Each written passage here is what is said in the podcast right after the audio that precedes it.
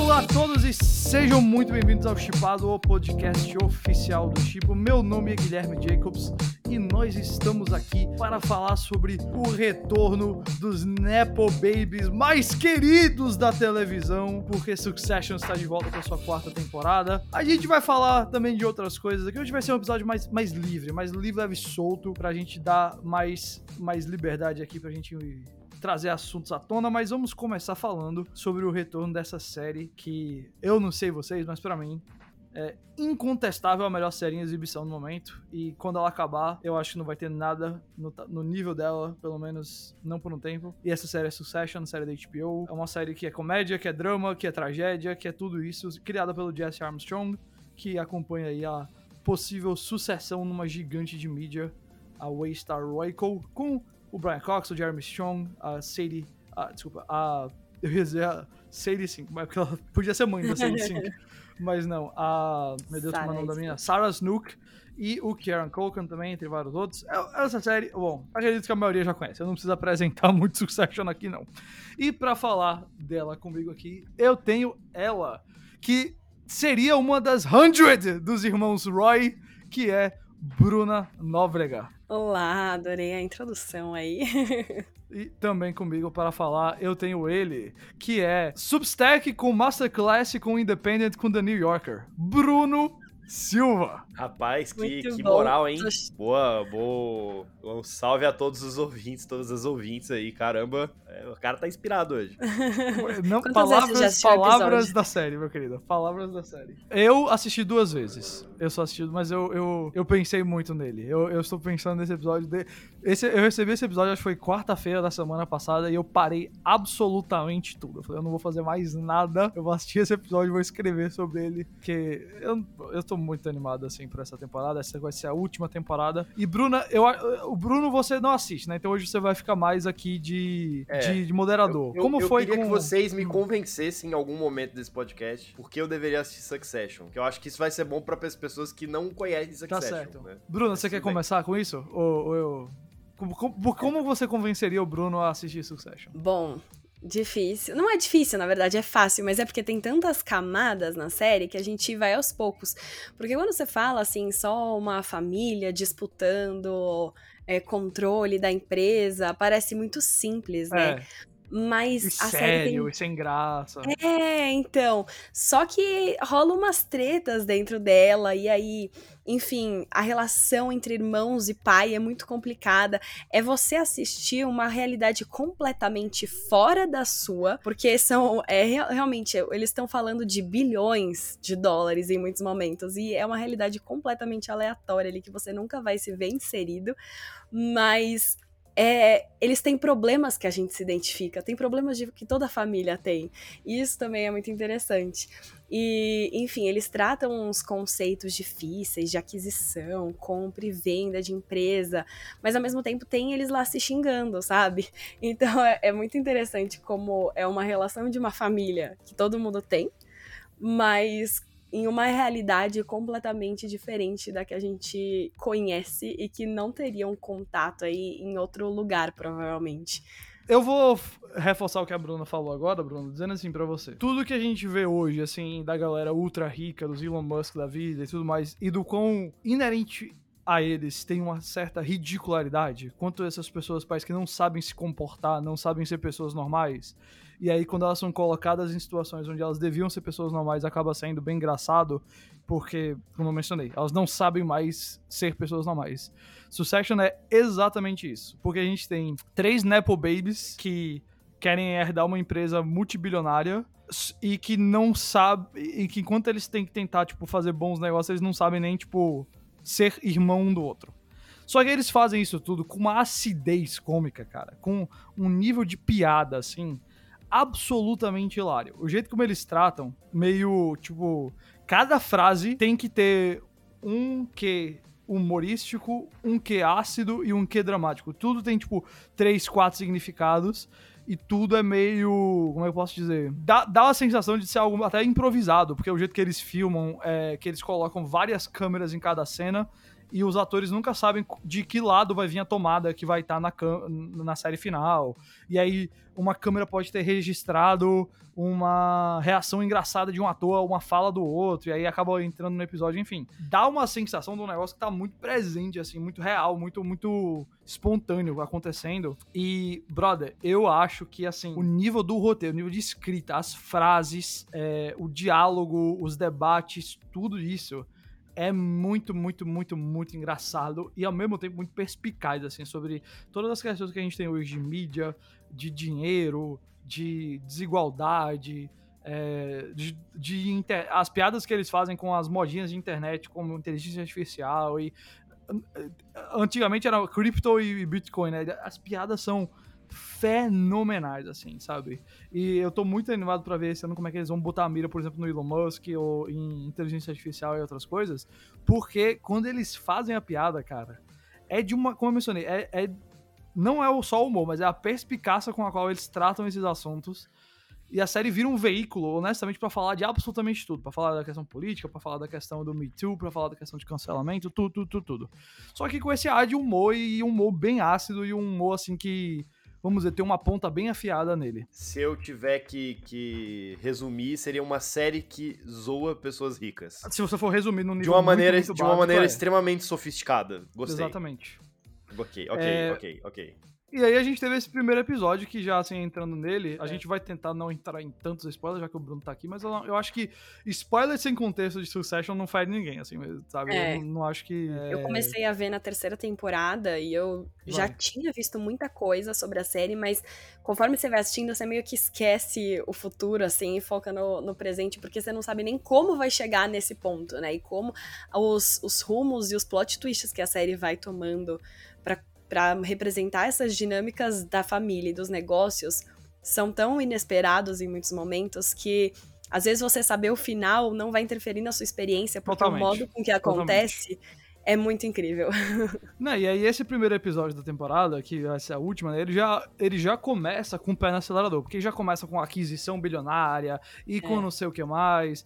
E, cara, é, eu, eu vou dizer para você, eu acho que esse episódio do, da, primeira da quarta temporada, esse primeiro, tá tranquilamente entre os melhores episódios da série até agora. Eu achei, assim, ele exemplifica tudo que Succession tem. Essa parada começando aí assim, de tipo, cada fala parece que tem três, quatro significados, sabe? Cada fala tem o significado básico da piada, tem a história dos personagens em, em cada fala, tem o, o, o, xingamento que às vezes tem um quesinho de, de carinho por trás, tudo isso. Uhum. E você tem as, as, tipo, momentos puramente engraçados. Bruna vai saber desse episódio envolvendo a, o, o, cheiro do, do, do, do, dedo do primo Greg, o primo Greg, que é o personagem mais engraçado de todos dessa série. Uhum. É, mas também tem já um clima de finalidade, né? Porque nesse episódio, pela primeira vez, assim, a gente viu, por exemplo, o Logan Roy, que é o patriarca da família, o chefão.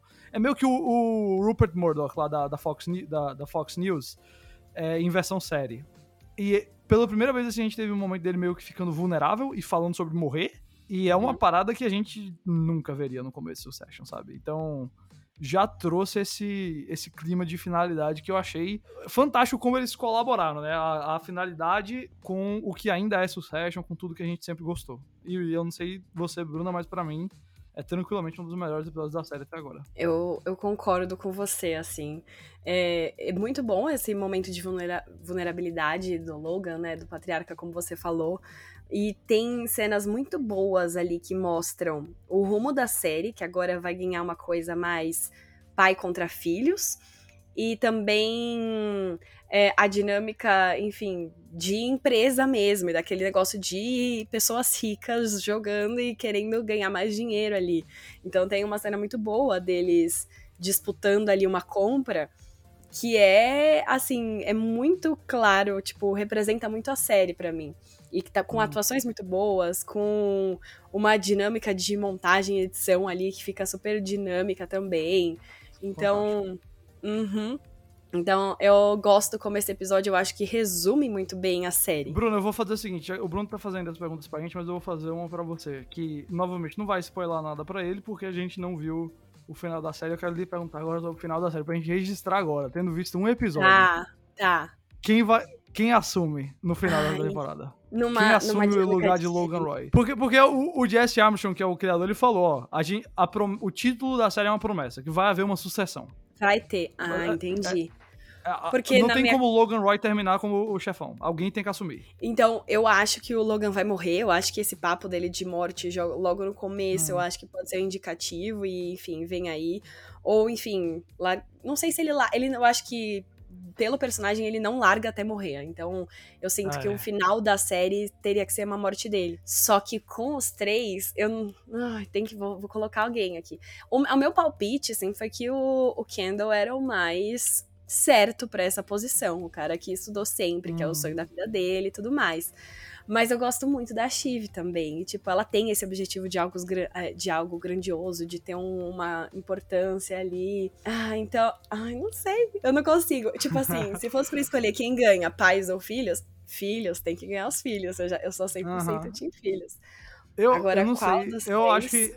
É, se tivesse um mercado de apostas, eu acho que Shiv e Kendall iam ser realmente as duas é... opções mais populares, assim. Eu eu acho que o Kendall é óbvio demais, aí vai ser o Chief, sabe? É... Então, por isso que eu tô falando. É, exato. Também eu, pensaria eu nisso. O Kendall também acumulou muitos traumas ao longo de todas as outras temporadas. Né? Ele é muito diferente do personagem que ele era na primeira temporada, uhum. que era o que a gente via que ia com certeza suceder o Logan. Ele é um uhum. cara que já passou por muita coisa agora, que você vê até na, na estética da série o quanto ele mudou, que ele só usava terno e não sei o que, e agora é só óculos, tá sempre escondido. Então, talvez ele quisesse fazer algo um pouco mais low profile pro final e a Shiv assume. Mas preciso falar uma coisa sobre esse novo episódio, que eu achei o Roman o mais sensato de todos. Isso eu fiquei ele, muito chocada. Ele tá virando, né, um bom profissional, pois é. Terminei. Inclusive, inclusive ele parecia o mais investido no projeto deles lá. É, Total. No, ele no, não no queria desistir. Que, ó, não é exatamente, vai, o projeto, como o projeto lá que é o Substack com Masterclass, com Independent, com New Yorker. É, é, é muito cara daquelas paradas que, vai, simplesmente os caras soltam pra parecer que eles entendem o que estão falando.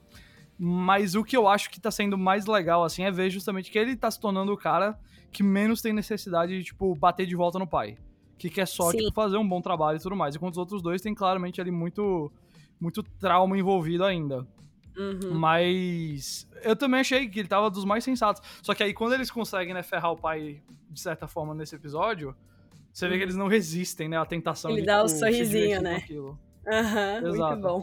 Mas assim, de qualquer forma, eu acho que a gente vai ter um dos, um dos Royds. Eu não acredito que vai terminar saindo uma outra empresa, uma parada dessa, ou, ou o primo Greg, que né, a galera fica é. inventando às vezes. Eu acho que tem que ser um dos Royds. Tem que ser um deles porque. Porque não é a promessa da série, né? A promessa realmente é ser isso daí. E uma outra parada que eu acho legal da gente, da gente falar, assim, desse episódio é aliás, dessa série como um todo, ela me parece, assim, hoje operar num, num, numa popularidade que ela não tinha antes. Eu acho que o, o fato da segunda temporada ter saído bem no comecinho da pandemia, quando a galera tava presa em casa, e a gente ter tido a terceira temporada que parece ter dado um outro jump na série, eu acho que a gente vai ver Succession ganhar, sei lá, mais, espaço. Até eu tô, assim, imaginando que o último episódio, quando a gente for ver quem vai suceder e tudo mais, eu não tô dizendo que vai ser tipo o nível final do Game of Thrones, mas eu acho que a gente vai Succession está virando está virando aquela série que a gente debate vai ter que debater semana após semana com o que tá acontecendo sabe? Porque não não tem mais como não ser. É, eu, eu concordo, assim, é uma coisa muito grandiosa. Eu entendo até porque eu comecei a ver quando estava sendo exibida a terceira temporada. E eu comecei a ver justamente porque a comoção nas redes sociais estava muito alta, e aí tava todo mundo comentando e eu falei, eu preciso assistir, assim, eu não quero ficar de fora. Então aí eu fiz a maratona e consegui terminar quando a terceira temporada terminou ali. E já foi uma coisa grande. E agora eu sinto que com a quarta temporada vai voltar esse burburinho e, assim, vai somar todo mundo que já viu até a terceira e vai juntar mais gente ainda que vai entrar nessa comoção de todo mundo comentando e aí querer participar da conversa também. É isso. Muito bem, como eu mencionei, hoje vai ser um episódio mais curto e a gente vai fazer uma coisa que faz tempo que a gente não, não faz aqui, mas que é sempre legal de vez por outra a gente trazer de volta, que é o seguinte, a nossa dica da equipe do Chico, né? Nossas, nossas sugestões para vocês aí do que assistir. Pode ser filme, pode ser série, e a gente vai cada um dar uma sugestão e dizer onde é que você pode assistir. Eu vou começar com você, Bruno. Me diga aí o que, é que você recomenda para as pessoas para assistir. Eu até botei isso nas redes. A minha dica não é um filme exatamente novo. E eu diria também que não é um filme exatamente desconhecido. Muito pelo contrário, acho que talvez seja um dos filmes mais populares do Brasil dos últimos 20 anos, que é Cidade de Deus. Tô aproveitando para fazer essa dica porque o filme voltou pro catálogo da Netflix. Então, né, agora que tá aí disponível para um dos streamings mais populares do país, deixo aqui essa dica especialmente pra, pra galera que for mais nova, que talvez não, não, não tenha tido oportunidade de ver ainda. Cara, Cidade de Deus é um, é um, é um pedacinho da história do cinema brasileiro. É, é um filme que retrata uma série de problemas que a gente tá cansado de saber, né? Quem, quem, basta você morar nesse país para você saber qual quão grande é a desigualdade social nele. E o Cidade de Deus ele faz meio com a recapitulação disso tudo, né? São quase 30 anos de história aí, com uma temática de, de filme de ação, né?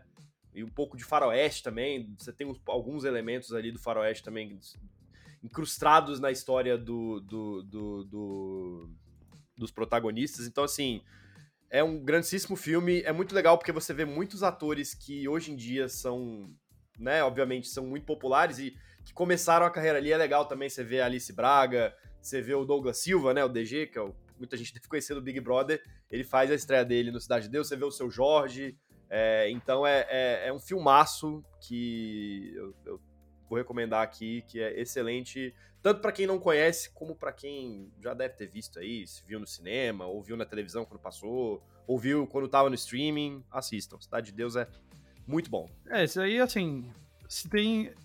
O cinema brasileiro é muito pouco conhecido pelo povo brasileiro, assim, é uma coisa que o pessoal precisa, até a gente na cobertura, assim, investir mais, mas se tem um mais conhecido que esse, acho que só a Tropa de Elite, né, mas Cidade de Deus é referência, assim, e merecidamente, que é, é um filme que de várias maneiras ele captura o Brasil, assim, de, com uma precisão que muitas vezes é até dura, né, de assistir o filme. Ele é tem momentos mega pesados, mas que são muito verdadeiros e importantes. Então, acho que, sem dúvida alguma, assim, é uma dica que, se você nunca assistiu, está na hora de mudar isso. Bruna, e você? O que, é que tem de dica? Ah, eu quero indicar, já mostrar o meu gosto, né? E pra trazer pessoas diferentes para ver produções diferentes. eu vou indicar Daisy hum. Jones and the Six, a série do Prime Video. Chegou Bruna, me fale sobre Daisy Jones and the Six. Eu quero entender, porque Falo. essa série é boa. Porque muitas pessoas estão falando dessa série. Eu quero entender qual, o porquê que essa série está fazendo tanto burburinho. Tá, vou explicar por que, que ela tá fazendo tanto burburinho. A série é baseada num livro de mesmo nome da Taylor Jenkins Reid, que escreve uns livros que são completamente diferentes, mas tem personagens que se conectam e ela sempre escreve baseado em Hollywood. Ela cria ficção dentro de Hollywood. E ela tem um livro muito famoso que chama Os Sete Maridos de Evelyn Hugo, que conta a história de uma estrela de cinema que teve sete maridos ao longo da carreira e foi super famosa e tudo mais. E aí, agora, Daisy Jones and the Six é a história dessa banda fictícia de rock dos anos 70 e de como ela foi formada e de como se tornou um sucesso absurdo que era conhecido ao redor do mundo e como a banda se desfez depois de um show lotado com os ingressos esgotados. E no dia seguinte, cada um estava no seu próprio caminho, nunca mais falaram sobre o assunto, cancelaram a turnê, nunca explicaram o que aconteceu. E aí as pessoas ficaram, o que, que tá acontecendo? E ninguém nunca soube. E aí a série e o livro é tipo um documentário feito muitos anos depois. O livro é, é uns 60, 40 anos depois, mais ou menos, e a série é 20 anos depois, para usar os mesmos atores. Mas. E aí eles vão falar pela primeira vez o que aconteceu. E aí, enfim, tem todo um drama por trás, né? A gente vai entender por que, que tinham tantas tretas, qual era a relação entre as pessoas, o que levou cada um a querer sair da banda praticamente no mesmo momento.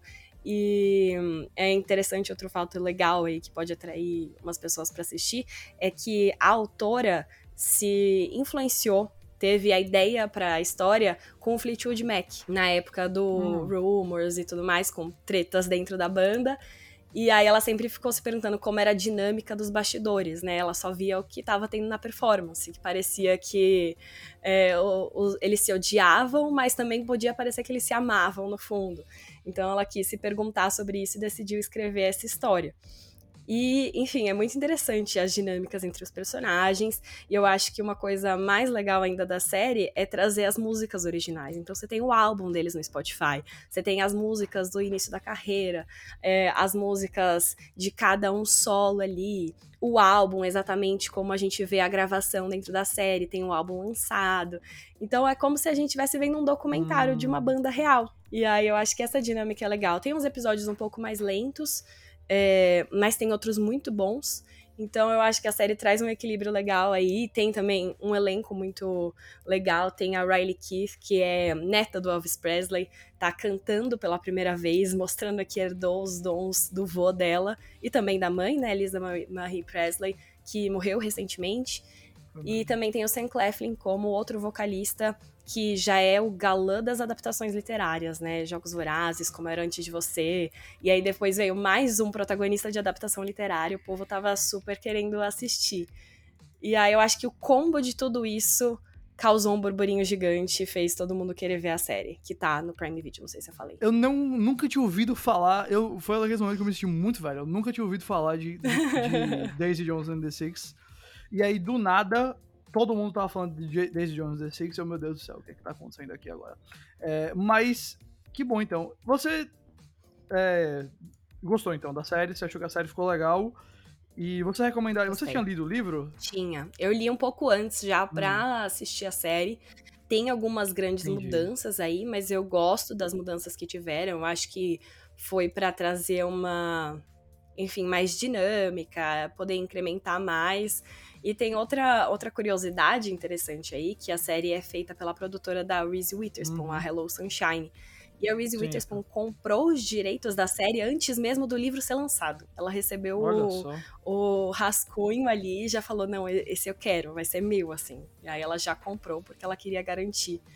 E a Reese Witherspoon faz também muito bem as adaptações literárias, né? Então já é mais um plus. Tá certo, beleza. Eu. Minha recomendação é o seguinte: se a da Bruna é uma recomendação que eu acho que é daquelas mais good vibes, não que não tenha não que não tenha drama, um drama. E, e nada, mas assim, eu acho que você termina Daisy Jones and the Six, me parece feliz, ou, ou assim, não, você acaba chorando. É, mas me diverti, mas acabei em lágrimas, em lágrimas. Okay. Bom, o meu, a minha recomendação em típica escolha minha, é pura destruição. É, é tudo de, de, de pra lhe deixar para baixo e, e você sofrer. E ao mesmo tempo dizer assim, meu Deus, eu acho que eu assisti uma obra-prima. É, eu, minha recomendação é O Mestre. O Mestre é o, um dos grandes, grandes filmes do meu queridíssimo Paul Thomas Anderson ele é o filme que reuniu o, o Joaquin Phoenix e o Philip Seymour Hoffman e é levemente inspirado no, fundador da, da Cientologia, que, vamos dizer assim, ele usa isso para falar muito mais sobre a questão de manipulação, e não tanto manipulação religiosa, eu acho especificamente, mas de nossa necessidade, vamos dizer assim, de ter mestres e nossa necessidade de ter seguidores é, num nível bem humano, assim. E eu tô falando dessas paradas bem cabeçona, e o filme é cabeça mesmo, assim. O filme é. Eu, eu digo, digo com honestidade que, apesar de talvez ser o meu diretor favorito e um cara que eu já assisti todos os filmes dele mais de uma vez, eu, eu ainda não entendi 100% o que ele quer dizer com mestre. Eu ainda tenho incertezas, eu acho isso um mérito do filme, um crédito, assim, do texto desse filme, do quão ele é profundo no que ele tá tratando do tema, assim, das mudanças dos Estados Unidos depois da guerra, da, de masculinidade, de um monte de coisa. Mas eu tô dizendo isso tudo, mas ele ainda é um filme que eu acho é, que não é inacessível muito pelas atuações. Tanto o Joaquin Phoenix quanto o Philip Seymour Hoffman, eles dão atuações aqui da vida deles, assim. Você acha que o Joaquin Phoenix é bom no Coringa, você precisa assistir ele aqui. E o Philip Seymour Hoffman, essa aqui foi a atuação da vida dele, infelizmente ele é, faleceu, mas eles estão simplesmente fenomenais. Essa então é a minha dica para todo mundo aqui.